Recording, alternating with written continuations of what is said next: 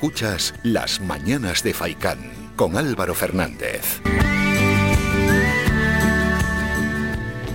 Vamos a charlar unos minutos con la siguiente protagonista. Además tenemos muchísimas ganas de hablar con ella, con Calla Suárez, quien es secretaria general de Caritas Diocesana aquí en Canarias, en esa presentación de la memoria institucional de 2021, donde Caritas asegura que la crisis económica tras la pandemia agrava la situación de pobreza en Canarias. Calla, buenos días. Hola, buenos días. Bueno, esas primeras conclusiones, luego ya iremos profundizando, ¿no? Donde la crisis económica tras la pandemia ha agravado, aseguran desde Cáritas, la situación de, pobreza aquí en las islas. Pues sí, Cáritas Diocesana de Canarias, lo que es comprende la provincia de Las Palmas, atendió durante el año 2021 a 14.774 hogares, teniendo un impacto en más de 53.000 personas. Eso conllevó que tuvimos un incremento de, más del 17%, que se le sumaba ya al incremento que habíamos tenido y se había estabilizado en el año 2020 del 83% de población.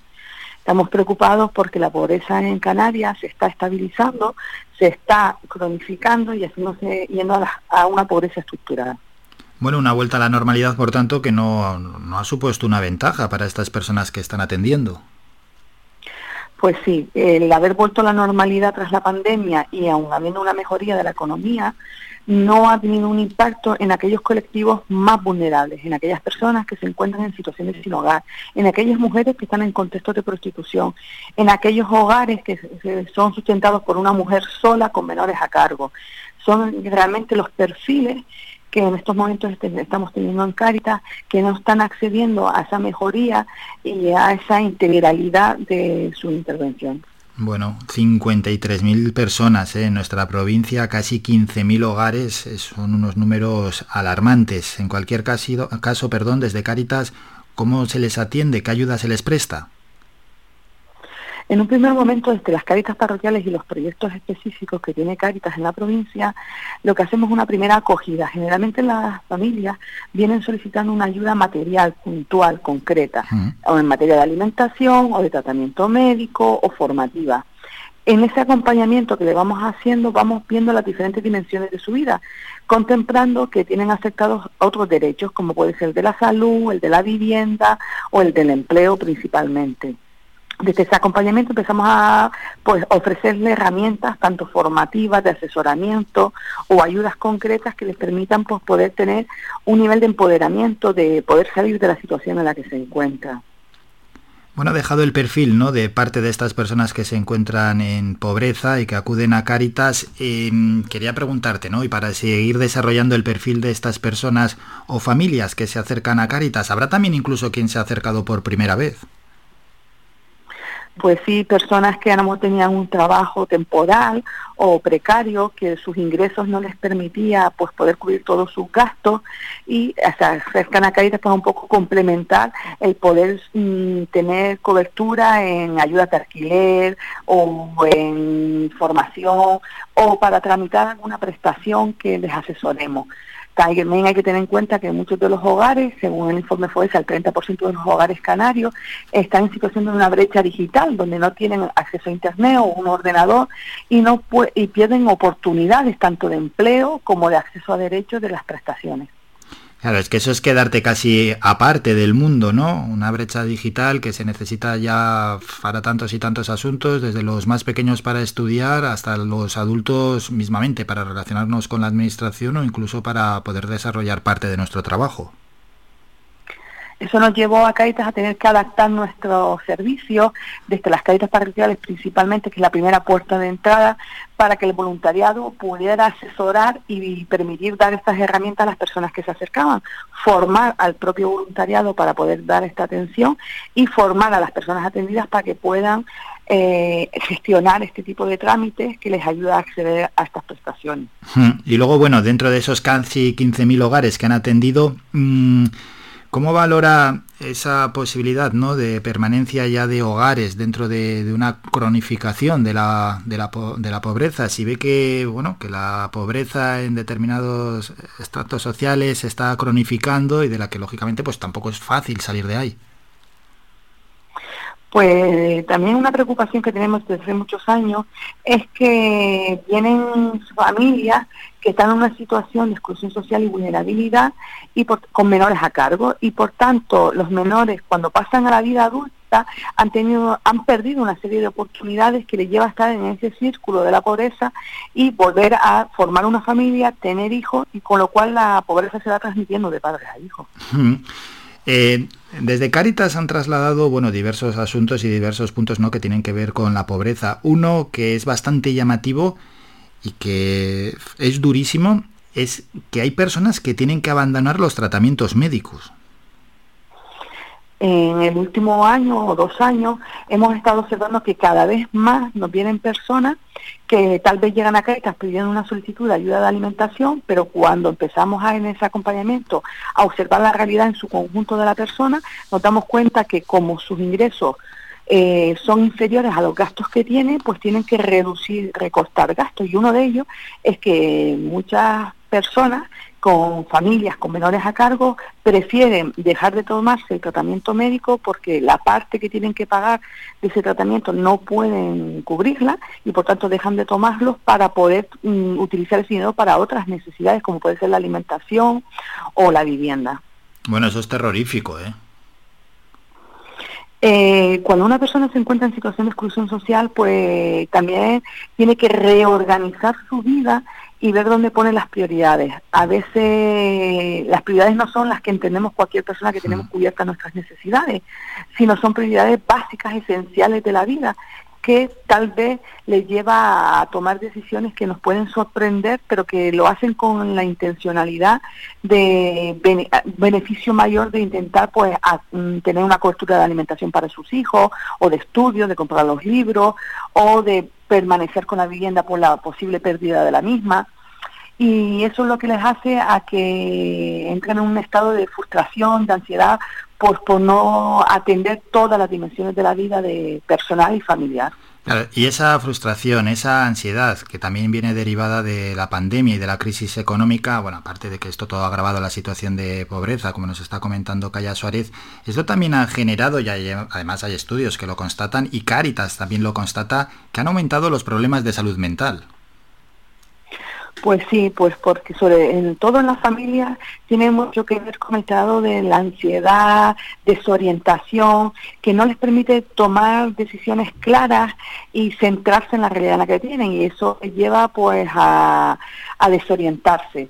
Luego hay situaciones mucho más graves como son diagnósticos de salud mental que le lleva a personas pues a estar en una situación de grave situación de exclusión social de pobreza severa como personas en situaciones sin hogar, donde hemos observado y constatado que las personas que atendemos están en un mayor deterioro tanto físico como mental, mujeres en contextos de prostitución, personas con adicciones, les lleva a estar en un deterioro mayor. Hmm.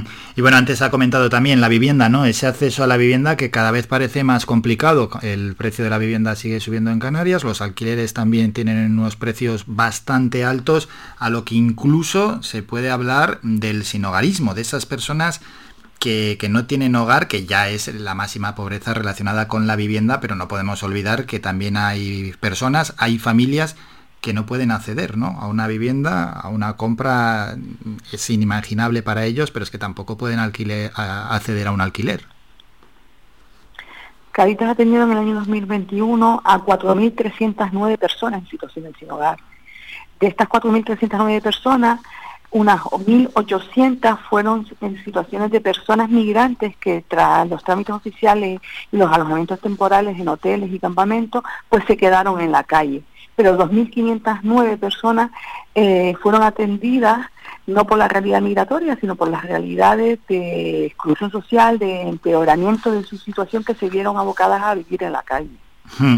Bueno, y con esos datos y, los migrantes que, se ven abocados a estar a la calle, sin duda alguna, yo creo que esta exclusión a las personas que más afecta es a los migrantes, ¿no? Aquí en nuestra provincia.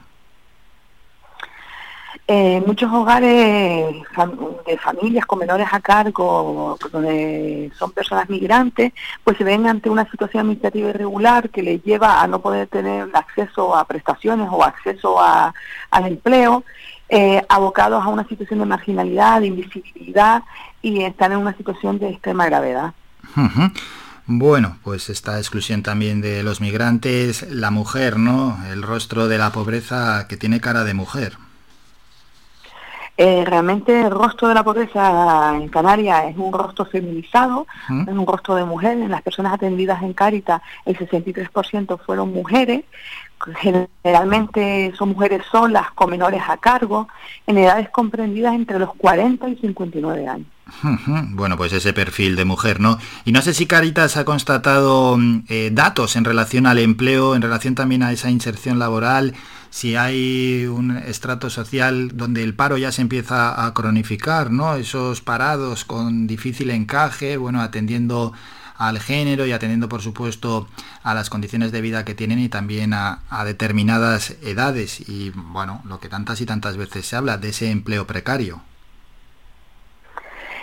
Realmente el 72,6% de las personas atendidas en el 2021 estaban en situación de desempleo y el 57,4% no percibía ningún tipo de ingreso económico. Desde el área de empleo de Caridad Diocesana de Canarias atendimos a 841 personas y desde ese trabajo de un itinerario integrado de inserción laboral, pues hicimos un abordaje de acompañamiento a, estas personas y tuvimos contacto también con 284 empresas para no solo capacitar en esa formación ocupacional, sino también en habilidades para la empleabilidad teniendo una inserción laboral del 58,5% de las personas atendidas. Bueno, pues siempre es positivo cuando alguna persona vuelve ¿no? al trabajo y puede poder desarrollar una actividad laboral.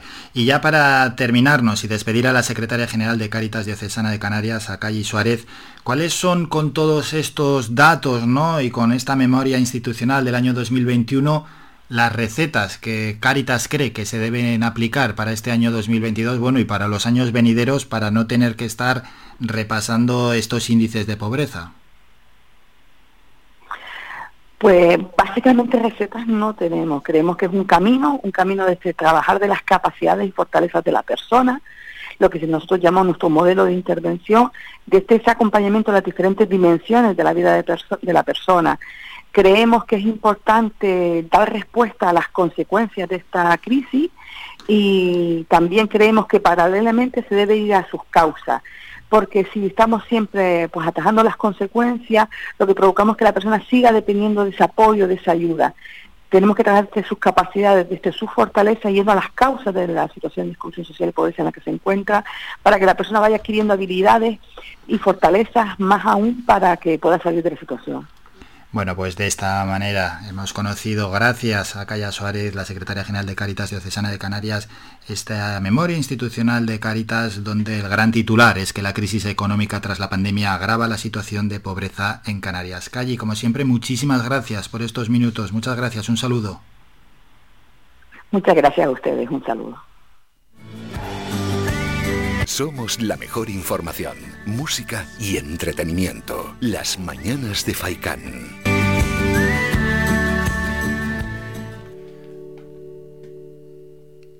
Bueno, y después de hablar y conocer esta dura realidad, la verdad es que bastante bastante dura la realidad que nos muestra Caritas, que a veces no, bueno, a veces no, nunca coincide con la que nos dan los políticos, sobre todo los que están en los diferentes gobiernos, que nos presentan una imagen diferente, ¿no? De lo que es la sociedad y lo que es la vida en sí, y el día a día de los ciudadanos.